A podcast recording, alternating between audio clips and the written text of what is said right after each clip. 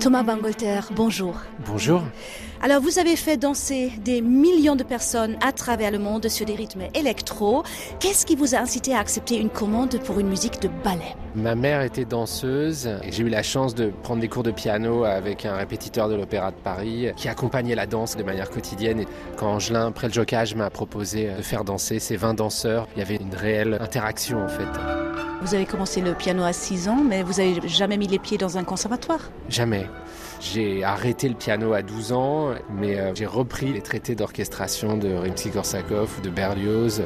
Et j'ai essayé en autodidacte de comprendre les règles que je voulais suivre et celles que je voulais pas suivre non plus. Quoi. Donc c'était amusant finalement d'essayer d'expérimenter. Euh, en tout cas, avec cet album euh, Mythologie, vous avez mis fin à un mythe euh, qu'un musicien de la scène électro n'aurait pas l'étoffe de composer de la musique dite sérieuse. Alors, comment avez-vous procédé pour apprivoiser tout un orchestre symphonique, euh, donc loin des platines et des tables de mixage? C'était pas le même procédé parce que j'étais très discipliné en train d'écrire 5-6 heures par jour à la table comme ça et c'était presque le quotidien d'un écrivain. Moi, j'avais besoin à ce moment-là d'une certaine forme de simplicité, même si j'ai l'impression que c'est une des choses les plus sophistiquées et compliquées à laquelle j'ai participé.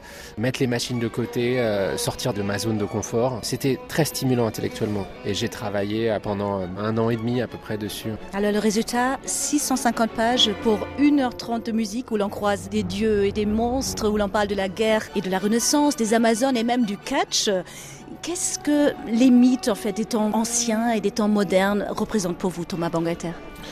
Les mythes, ils nous survivront et font ce lien entre euh, un passé très lointain et un futur très lointain. C'est aussi pour ça que j'avais envie de mettre euh, la technologie de côté qui nous ramène à notre époque actuelle. J'avais envie d'imaginer euh, ces histoires éternelles. Et d'ailleurs, dans le cinéma, une grande partie de la science-fiction a souvent aussi été illustrée avec un orchestre plutôt que des sonorités électroniques parce qu'il y a cette idée d'intemporalité en fait. C'est donc une musique hors du temps et en même temps de tous les temps où l'on croit entendre des touches baroques de Bach ou de Vivaldi, euh, puis d'autres plus tribales de Stravinsky, euh, des crochets aussi vers le minimalisme américain, le tout sans la moindre note électronique, mais avec quand même quelques effets inspirés de cet univers, on dirait. Par exemple, le titre L'accouchement, qui sort un peu du lot.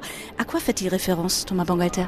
Il n'y avait pas vraiment de référence revendiquée, mais effectivement, j'ai télescopé euh, ou fait rejaillir euh, tout ce que j'aime dans la musique de manière euh, assez inconsciente et un peu comme de l'écriture automatique. Pour l'accouchement, effectivement, il y a plus une volonté d'essayer de faire jouer l'orchestre de manière inhabituelle, d'expérimenter avec des textures, de couleurs différentes, parce que Angelin Préjocage, il n'avait pas la volonté de raconter des histoires de manière scolaire ou définitive. C'était plutôt des couleurs impressionnistes et il avait juste envie de catapulter le catch de Roland Barthes avec le mythe ou du Minotaure à côté.